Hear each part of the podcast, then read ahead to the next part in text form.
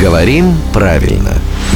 Здравствуйте, Володя. Доброе утро. Обратите внимание на эту обаятельную, красивую блондинку напротив вас и напротив меня. И сейчас я буду очень красиво зачитывать сообщение другой блондинки. А, Елена спрашивает. У меня вопрос про правильное произношение словосочетания. Продукты питания. Ведь продукт – это конечный результат, и получается, что конечный результат питания, ну, это сами Продукт. понимаете, да.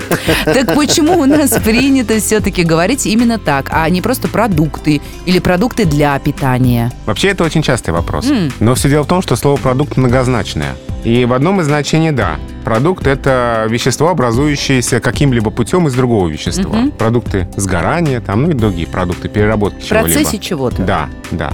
Но у слова «продукты» есть и другое значение – предметы питания, съестные припасы. А из сочетания «продукты питания» вроде бы избыточное, на Да. самом деле нормально, литературно, оно давно устоялось в русском языке, оно есть в словарях русского языка, поэтому ошибки здесь нет. Ну, это как-то по-канцелярски или это все равно нормально? Но оно из канцелярской речи вошло в литературный язык. Есть такие сочетания, которые вроде бы сначала канцелярскими были, а потом в литературном языке прижились. Да о чем речь, когда есть даже информационные продукты? И рубрика «Говорим правильно» — это, в общем, тоже информационный продукт. И этот продукт можно потреблять каждое буднее утро в 7.50, 8.50 и в 9.50. А с нами над его созданием трудится главный редактор «Гарам Тру» Владимир Пахомов.